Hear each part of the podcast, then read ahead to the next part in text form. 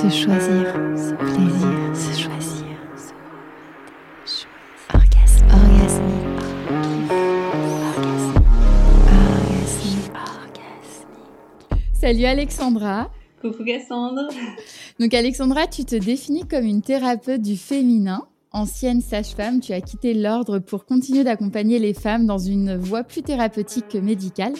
Et tu offres aujourd'hui des espaces pour reconnecter avec leur souveraineté à travers le corps et plus particulièrement leur bassin, leur périnée, leur utérus, leur sein. Donc je suis ravie de plonger avec toi dans ton univers follement féminin et bienvenue sur Orgasmique.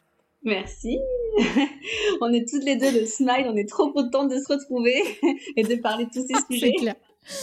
Donc, euh, comme je le disais, tu étais sage-femme avant et euh, bah, tu as décidé de, de quitter l'ordre des sages-femmes euh, à un moment donné. Est-ce que tu peux me dire euh, qu'est-ce qui t'a motivé On va rentrer directement dans le sujet rébellion.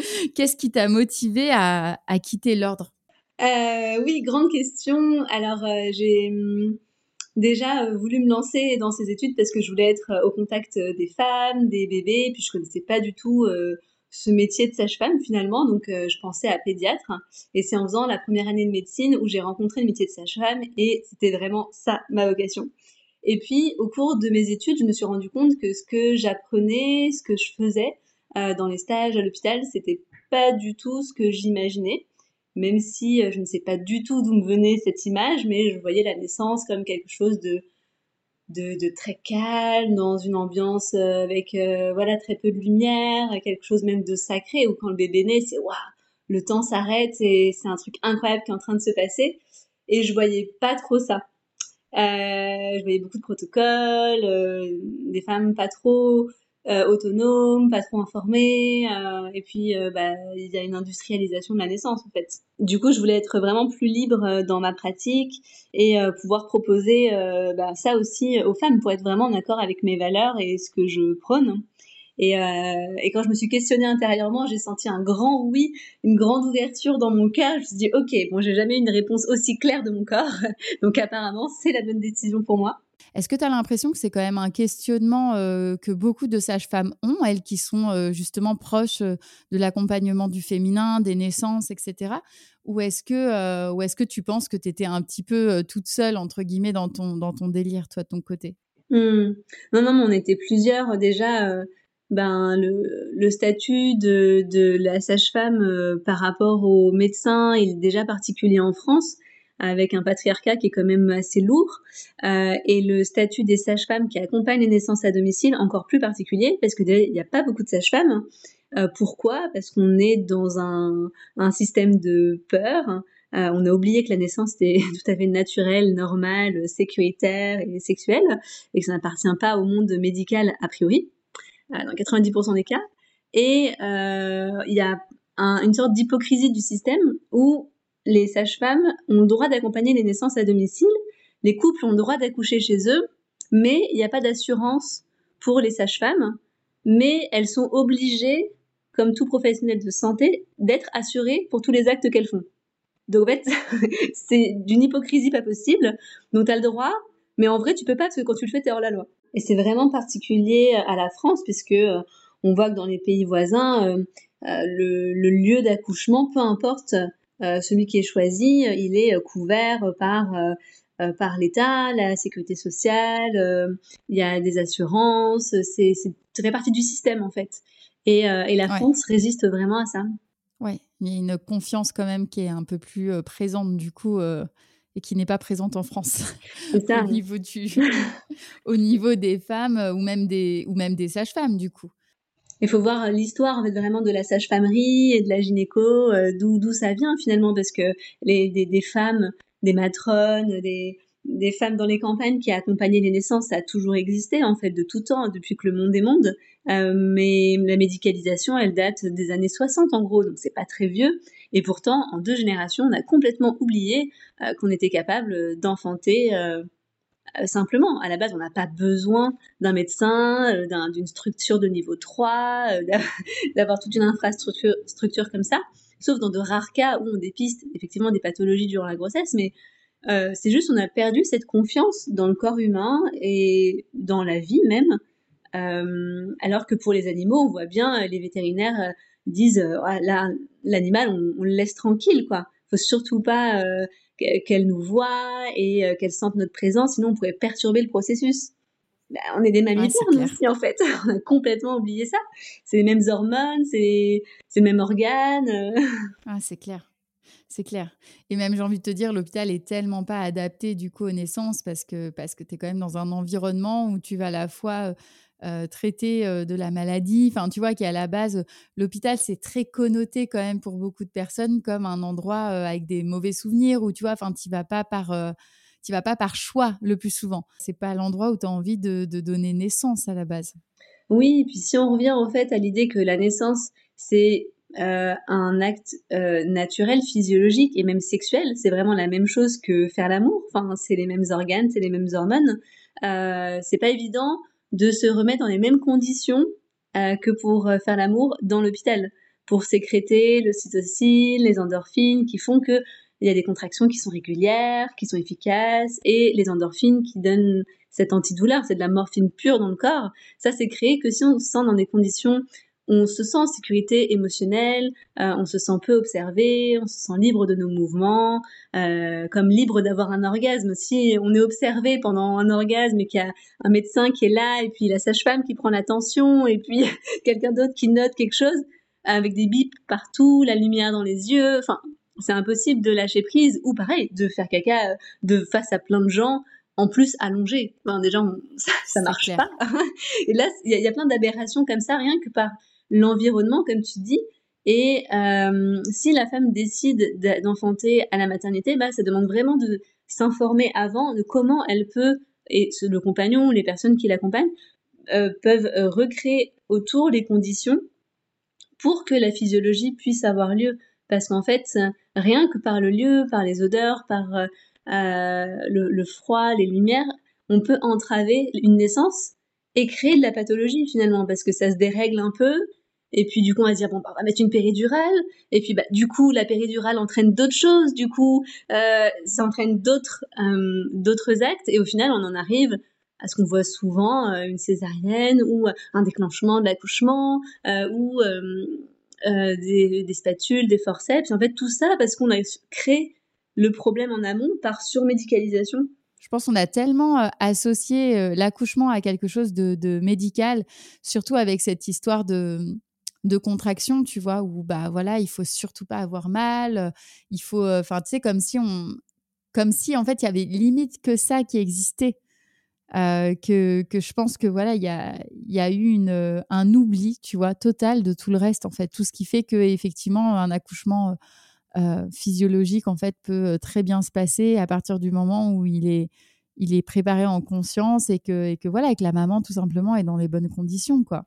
C'est ça. Et puis, comme tu dis, il y a une culture, en fait, derrière où on nous a euh, transmis de génération en génération que l'accouchement, bah, il y a la contraction, c'est douloureux, faut en avoir peur, on sait pas trop ce qui se passe, euh, c'est pas très sécuritaire. Alors qu'en fait, euh, ça date de très peu de temps sous ces croyances-là et finalement on peut déconstruire ça en préconceptionnel ou durant la grossesse et, se réapproprier les bonnes informations et, aller vers la naissance en pleine confiance, euh, dans la conscience de son corps, la conscience du processus et se réapproprier en fait des savoirs, des connaissances sur euh, bah, comment ça se passe hein, une naissance, comment on peut favoriser le cadre pour que, enfin l'environnement pour que ça se passe bien, euh, pour que le bébé naisse dans la douceur, que la femme le vive bien, qu'elle se sente empuissancée, empouvoirée de d'avoir vécu cette expérience-là. Et on en parlait en, off de la puissance de la naissance, de pouvoir vivre cette expérience-là en pleine conscience mais il y a un potentiel de ouf derrière. C'est vraiment une étape initiatique.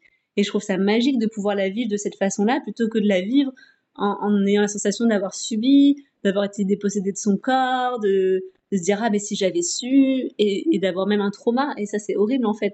Justement tu parlais de enfin voilà du potentiel qu'il peut y avoir derrière la naissance. On va parler de plaisir. Est-ce que euh, c'est deux choses qui peuvent être liées Est-ce que la naissance peut se faire dans le plaisir? Et oui, justement, on peut se déconditionner jusqu'au point de se dire que loin de la douleur, ça peut être une naissance orgasmique. Et on peut aussi voir qu'il y a une limite très subtile entre douleur et plaisir. et qu'en fait, les hormones présentes dans la naissance, c'est les mêmes que pendant la sexualité. L'orgasme, ce n'est rien d'autre qu'une décharge d'ocytocine qui fait contracter l'utérus et l'accouchement, c'est exactement la même chose. c'est des contractions de l'utérus par cette même hormone et en étant shooté d'endorphine. Euh, donc euh, on a créé voilà un, shoot d'hormones de, plaisir, de bien-être qui fait planer. Et euh, c'est réellement possible. Il y a des films, il y a des livres dessus. On peut vraiment se renseigner et sans après attendre forcément une naissance orgasmique, en tout cas une naissance qui va être, qui peut être plaisante et bien vécue et, euh, vécue comme peut-être intense, mais, mais sacrément euh, euh, nourrissante. Et j'entends tellement de femmes qui aimeraient enfanter à nouveau, quoi, tellement c'était fou. ouais, c'est clair. Ah, moi, c'est mon cas. moi, c'est mon cas. Maintenant, enfin, c'est vrai que voilà, c'est, ce n'est pas au programme, mais, mais, mais c'est vrai que j'ai tendance à dire que d'accoucher a été l'expérience la plus spirituelle qui m'ait été donnée de vivre et qu'il y a vraiment quelque chose de, Enfin, c'est un état, c'est un état absolument incroyable. Enfin, moi, j'ai l'impression qu'il y, a des portes, enfin des portes qui s'ouvrent qui sont folles. Tu vois, un peu comme si d'un seul coup tu, tu pouvais toucher la, les, deux revers d'une même pièce qui sont la mort et la vie au final. Tu vois, une sorte de, de portail, de portail qui s'ouvre au moment de la naissance. quoi. C'est assez dingue. Mais oui, oui, mais beaucoup de femmes le décrivent comme ça. Et maintenant, une idée un peu plus populaire qui est le vortex de la naissance, comme une sorte de, tourbillon là. Et en fait, plus la femme rentre dans ce vortex, plus elle monte dedans, plus elle est chargée d'hormones et plus elle est dans un état de conscience modifié. On a vraiment les ondes cérébrales qui sont différentes, qui sont proches d'un état de méditation. Et c'est vraiment dans cet état-là qu'on peut euh, avoir accès à des choses plus subtiles, avoir une sensibilité plus développée. Des femmes euh, ont parfois même des visions à ce moment-là, ou en tout cas une clairvoyance vraiment différente euh, de, l'état du quotidien. Et, et c'est en ça que ça peut être initiatique et assez incroyable de vivre cette expérience-là. Et on peut en même temps replonger dans notre histoire, dans des choses qu'on a pu vivre et s'en libérer. Donc c'est vraiment euh, Au moment de la naissance. Ouais. C'est vraiment une initiation. Et dans ce moment de sommet d'intensité, où des fois on pourrait se dire, bah allez, je prends la péridurale, j'en peux plus, je suis à 7 cm, mais c'est justement ce moment-là qui a besoin d'être accompagné pour pouvoir vivre euh, et transcender en fait euh, les, éventuelles peurs pour traverser ce moment-là, arriver à la dilatation complète et tout ça sans, sans la péri. et c'est là en fait qu'il y a une richesse de fou dans la naissance et après, euh, c'est fini en fait. Leur bébé euh, arrive et le, plus, le plus long, le plus intense est fait.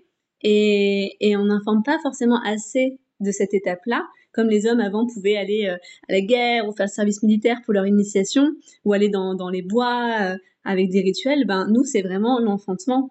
Alors il y a plein d'autres moyens aussi, mais en tout cas c'est une des occasions de contacter notre puissance là et de transcender. Comme dans une rando, on se dit mais j'arriverai jamais en haut bah si, on est déter, quoi. On veut aller voir le sommet là-haut, on n'est pas venu là pour rien.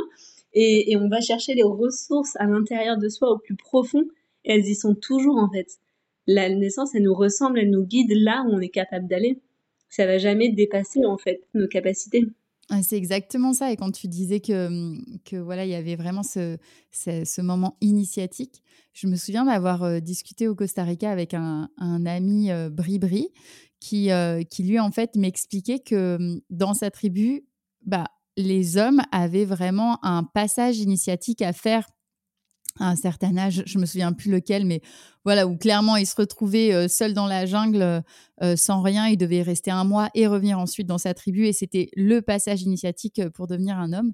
Et il m'expliquait qu'en fait, pour être une femme, bah c'était c'était l'accouchement quoi, et qu'il y avait vraiment un vrai passage initiatique dont toute la communauté était consciente au moment de, de l'accouchement. Et, et justement, ça me donne envie de te poser la question, peut-être que tu es au courant, mais est-ce que est-ce que tu, tu, as peut-être en tête des, justement des, des, visions sur l'accouchement qu'ont d'autres pays et qu'on n'a pas du tout, enfin, tu vois, d'autres communautés et qui, évidemment, enfin, voilà, comme, comme on le disait, en France, nous, c'est très médicalisé, etc. Mais est-ce que toi, tu as d'autres d'autres approches en tête? Oui, bah en fait, Michel Audin en parle pas mal, notamment dans le livre le bébé est un mammifère, mais bon, dans tellement d'autres, il est d'une richesse incroyable cet homme. et il parle de très que, très peu de communautés encore aujourd'hui ont accès à, à, ces connaissances, ces savoirs, et où il n'y a aucune intervention euh, sur la naissance, parce qu'en fait, même dans certaines cultures ou traditions, on voit que euh, y a des rituels, il y a des croyances euh, et des choses à faire pendant les naissances qui peuvent entraver le processus. Ça peut être une croyance de, de, toute la communauté, soutenue par une religion ou pas, mais en fait, on pourrait se dire, bon, bah voilà, ça fait partie de leur culture et a priori, c'est ancestral, c'est traditionnel, donc c'est positif.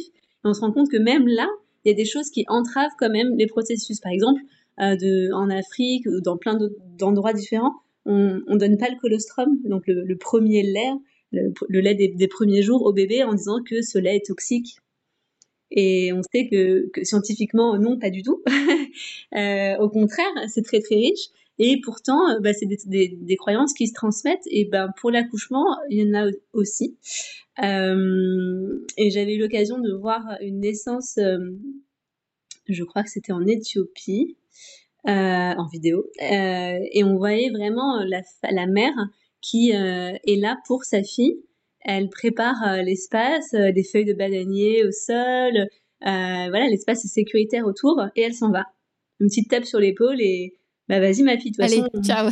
là c'est toi avec toi quoi, voilà. Donc euh, et au moins je trouve ça pas hypocrite parce que c'est vrai, t'as beau avoir 15 médecins autour de toi, la plus grosse des médicalisations, au final c'est toi et toi, c'est toi avec la vie et la mort, c'est toi avec ton bébé et t'as juste à traverser, enfin à, à laisser ton corps être canal de cette expérience là et absolument rien à faire, juste laisser faire et ouvrir.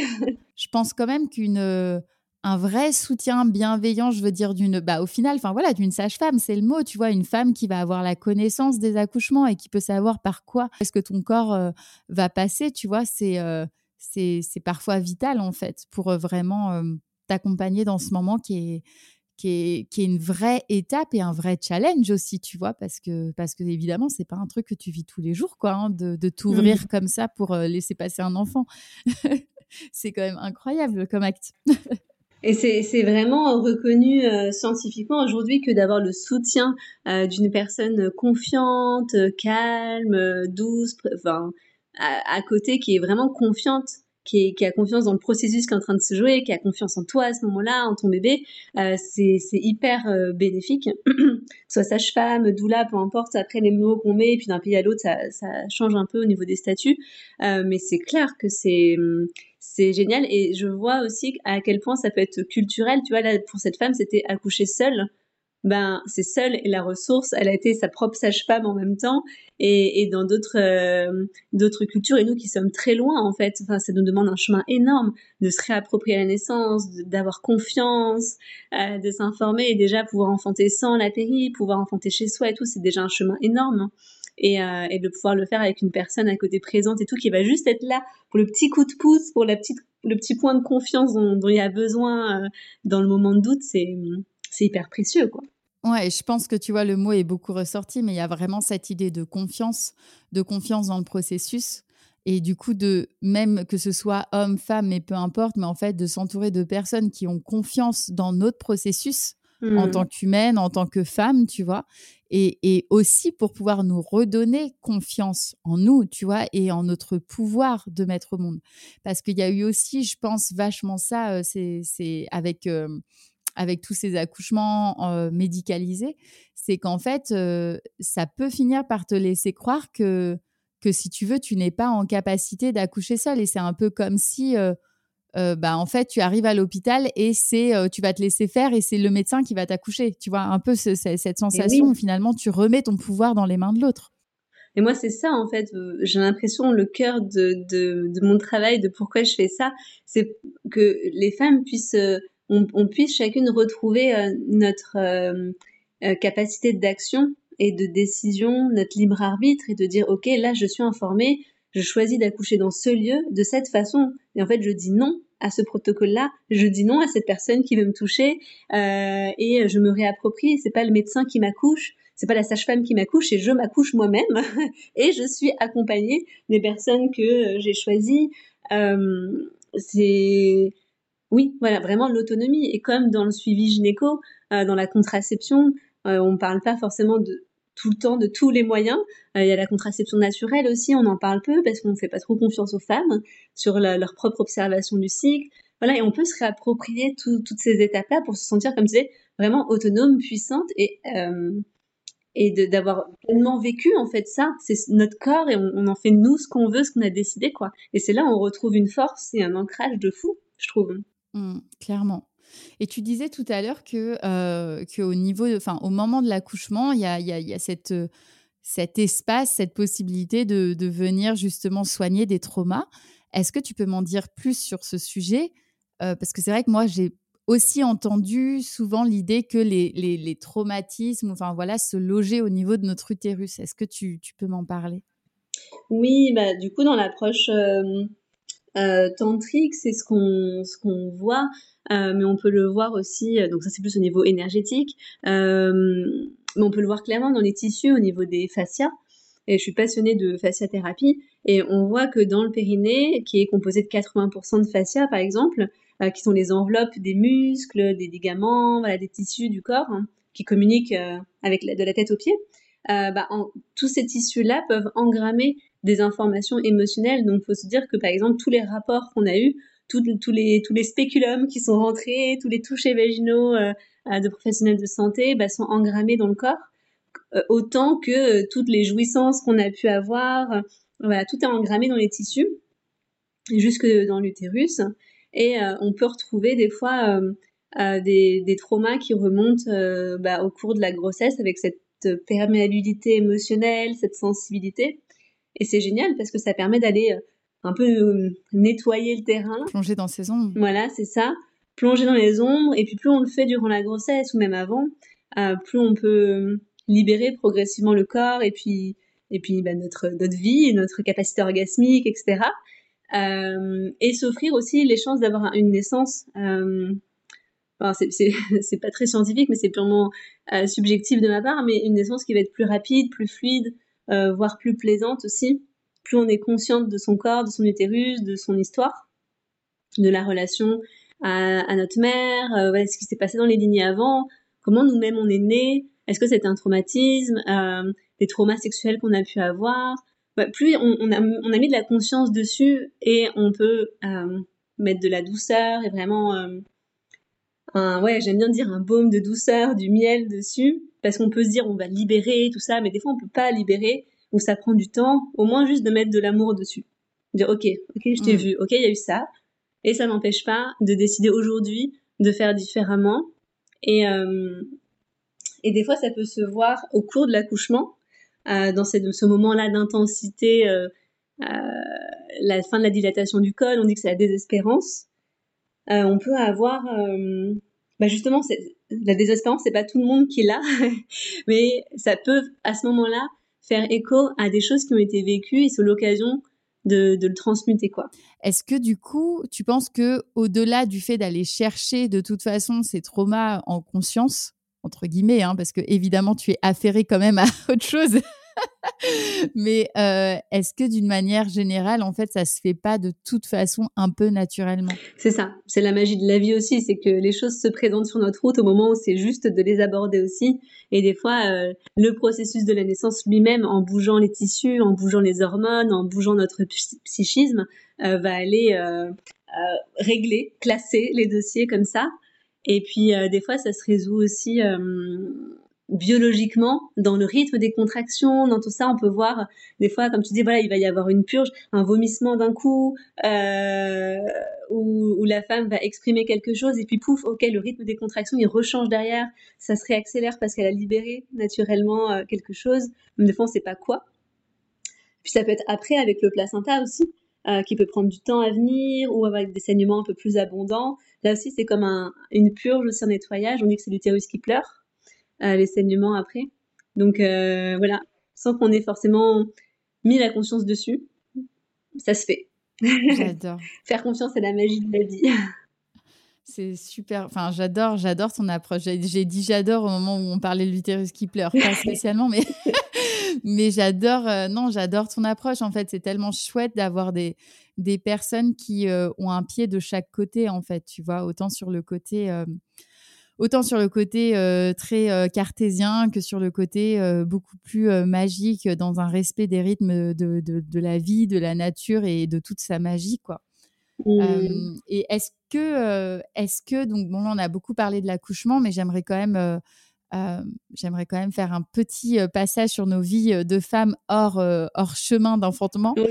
est-ce que on devrait porter un peu plus d'attention à notre utérus en dehors justement de ces moments où on va parler euh, d'accouchement, d'enfantement, etc. Est-ce que selon toi, aujourd'hui, on en, enfin, on l'occulte un peu au final? Mmh.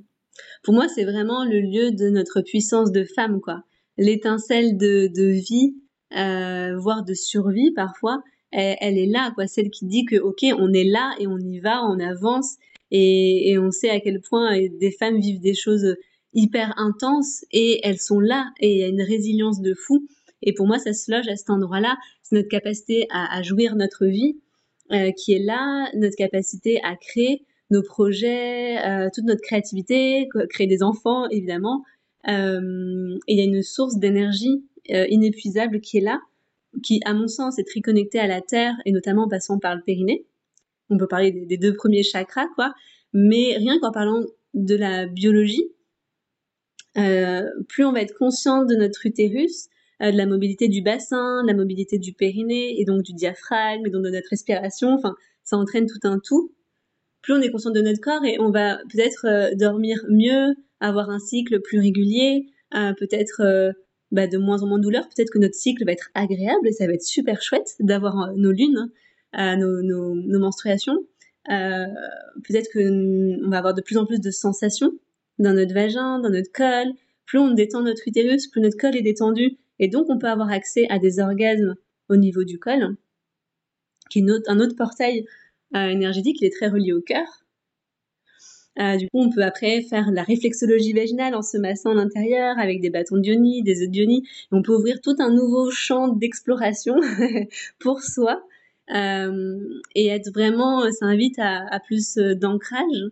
plus on habite notre bassin, plus on, va pouvoir euh, se positionner dans le monde, prendre notre place.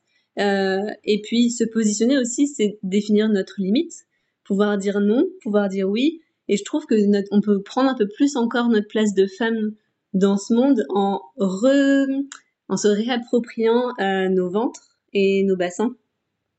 Pour moi, ça passe par là, en fait. et tu parlais des bâtons de Yoni, du coup, ça pique ma curiosité. Euh, ça va être quoi la, différence entre euh, bah, justement venir faire de la réflexologie, j'adore le mot réflexologie vaginale avec des bâtons de et utiliser un sex toys Ouais. Euh, l'idée du bâton, ça va dans une démarche tantrique de réappropriation du corps, donc de lenteur, de retrouver des sensations, de libérer les tissus, donc les éventuels traumas qui ont pu être engrammés là. Euh, chaque bâton a une forme différente selon les zones qu'on veut décristalliser, la zone G, le col ou juste l'entrée. Euh, il y a des, c'est en cristal, donc chaque euh, pierre a ses propriétés en plus. si on veut plutôt couper avec le passé, si on veut plutôt amener de la douceur, si on veut amener de la puissance de la terre et de l'orgasmie, voilà, on peut jouer avec tout ça. Euh, et ça peut ah vraiment il y a Tout un, il y a tout un monde en fait. Ah oui, c'est énorme. ok, moi je découvre totalement. C'est vrai que j'en avais entendu parler, tu vois, mais, et, mais je ne le voyais pas comme ça parce que c'est vrai que quand tu n'as pas la description, etc., tu dis, bon, bah ok, c'est un, un bâton en cristal, donc il y a, y a, un côté peut-être plus holistique, mais, euh, mais ok, oui, donc il y a quand même tout un côté thérapeutique. Là, on est vraiment plus dans à la fois l'exploration et, la thérapie quand même, plus que le, la recherche de l'orgasme ou, du plaisir de pénétration. Quoi. Oui, et le, le, sextoy qui vibre et tout, ça peut aussi rentrer dans cette démarche-là de réappropriation du corps et de thérapie, dans le sens où la vibration, rien que posée à l'extérieur de la vulve, ça peut déjà énormément détendre les tissus par la vibration. Donc là, on va le faire d'une manière... Euh, je veux dire, consciente, euh, sans attente euh, de plaisir. juste dans l'exploration des, des, tissus. Euh, du vagin, etc., des différentes zones, mais ça peut aussi être dans euh, enfin, développer d'autres sensations. Je mets juste un bémol sur la vibration où ça peut euh, désensibiliser. Être endorli un peu, ouais. Voilà. Et après, on a besoin de plus en plus de sollicitations de plus en plus fortes pour ressentir. On en arrive des fois à avoir des femmes qui consultent parce que parce qu'il y a plus de sensations en fait, et impossible d'avoir un orgasme avec juste les mains, la bouche, le sexe il y a besoin. Ah, donc faites attention, les filles, ne mettez jamais au niveau 5. c'est ça. Varier les plaisirs. Et une autre façon de se réapproprier aussi son, son corps, au-delà des automassages et tout ça, de se réapproprier, je veux dire, son, enfin, vraiment son intime, sa yoni, son utérus, euh, c'est aussi les, les, bains de vapeur. il y a les bains de siège et les, les bains de vapeur, les bains de, enfin, les ionistimes, hein, euh, avec cette vapeur euh, on est au-dessus d'une casserole d'eau chaude, quoi, avec des plantes. On a l'action des plantes plus l'action euh, de la chaleur et qui va venir nourrir les tissus jusqu'à l'utérus. Il y a plein d'indications euh, différentes, mais on peut le faire simplement en mode temps rituel pour soi. De, douceur, de chaleur, c'est vraiment le, le sauna de la vulve, quoi. Et c'est vraiment, enfin le hammam plutôt, parce que c'est la vapeur. Euh, et c'est un soin hyper agréable aussi et qui peut accompagner aussi quand il y a eu des traumas ou euh, en postpartum. Euh, et c'est des choses qu'on a perdues en fait dans notre culture française en tout cas. Il faut, que ce soit tamponné en France pour que pour qu'on s'y intéresse. ok, mais en tout cas, merci beaucoup Alexandra pour ce podcast très riche. Je crois qu'on est passé de, dans tous les sujets possible et inimaginable. Et je sais qu'il y en a encore plein, c'est ça le pire. Je crois qu'on refera euh, un podcast ensemble, j'en ai aucun doute. Avec plaisir. Comment est-ce qu'on fait pour euh, te retrouver, pour en savoir euh, plus sur toi et, ton monde merveilleux du, féminin, de l'utérus, du périnée et tutti quanti J'ai mon site internet alexandrajugan.com. Instagram, c'est naissance de femme. Et, hum, et, je propose euh, aussi des ateliers euh, mensuels en ligne euh, d'une heure et demie, des, ateliers aussi sur la journée en présentiel. Je suis dans le sud-est de la France, à Antibes. Et j'ai un programme en ligne qui s'appelle Périnée Vivant pour justement se reconnecter à tout notre bassin, notre ancrage dans le périnée. Et c'est pas réservé après l'accouchement, au contraire, pour déployer justement sa vie orgasmique à partir de son bassin. Et, et c'est vraiment un grand kiff d'avoir euh, créé euh, ces espaces-là. Et en plus, évidemment, des consultations en présentiel. Trop bien. Tu es une femme très occupée. Et puis bientôt, le festival est jouissif. Donc euh, oui, on prévoit plein de choses. ok, bah merci beaucoup Alexandra. Et puis bah, à très bientôt. Merci à toi. Merci d'avoir écouté ce podcast. Si cet épisode t'a plu, tu peux le liker, lui mettre des étoiles ou le partager. Et si les sujets du plaisir, du féminin, de la sororité ou encore de la spiritualité t'intéressent, n'hésite pas à suivre Les Jouissifs sur Instagram et à t'abonner à notre newsletter mensuelle. Des bisous.